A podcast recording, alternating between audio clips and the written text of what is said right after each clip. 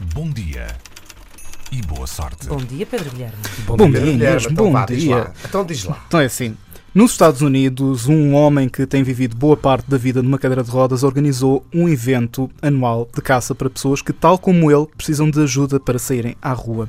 Segundo a Associated Press, que cita um jornal local do estado do Utah, onde este evento está a ser feito, Clint Robinson partiu o pescoço depois de ter caído de um cavalo num evento há 32 anos.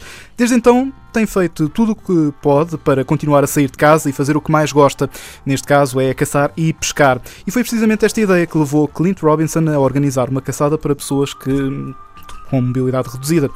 A É- tentar ver se mata o cavalo, suponho, não é? Se encontrar ainda o cavalo e. pode, pode ter vontade de, de se vingar. Diz ele que há muito para fazer que não passa por ficar em casa sem fazer nada, mais a mais quando fora de paredes há natureza e vida selvagem para serem apreciadas. É uma caçada aberta a todas as idades, por exemplo, no ano passado a participante mais nova tinha 13 anos. Chama-se Missy Cowley e desde que nasceu não sabe o que é andar sem a ajuda de uma cadeira de rodas. Os pais da jovem, aficionados pela caça, contam ao jornal que diziam sempre à filha que podia fazer tudo o que desejasse embora não soubessem muito bem como poderiam levá-la à caça. Pelo que este evento no Utah, foi ne- nesta zona que, que- que este evento é organizado, Uhum. é uma descoberta fantástica, diziam os pais. Jerry Schlappy, um funcionário do Departamento da Conservação da Natureza, ajudou o organizador a fazer Da este conservação festival. da estou- natureza. Estou em estado de choque. Uau, isto é incrível. É, ele deve ser de uma associação de conservação da natureza, exceto os animais, Mas é que. exceto a fauna. Porque, desculpa, estávamos a interromper, mas é, quer dizer. Ah, estamos aqui fechados em casa com uma natureza tão bonita lá fora para a gente dar cabo dela. Vamos para dar- a gente vamos- vamos matar andar os animais, os animais ali soltos e a gente aqui presos. Pumba, pumba. A sonoplastia está imaculada.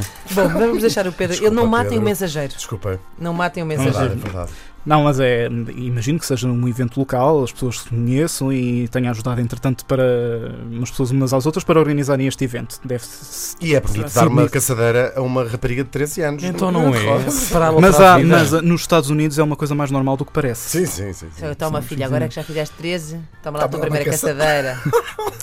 Mas ah, este funcionário ah, diz não ter dúvidas que o Clint Robinson, o organizador do evento, é um modelo a seguir por mostrar que hum, as pessoas que tenham problemas em hum, se deslocarem Uhum.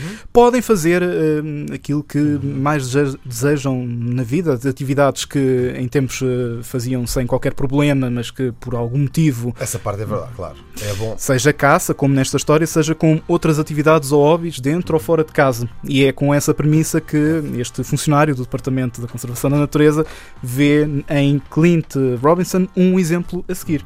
Portanto, Sim, se as pessoas que não, estão, que têm, não têm mobilidade reduzida podem andar a matar animais, porque é que as pessoas com mobilidade Claro. Não vão reduzida poder também, não é? poder Direitos para todos. matar não é? animais. Obrigado, é- Pedro Obrigada. Pedro. Até Até amanhã. já. Até já. Bom dia e boa O sorte. homem tem razão.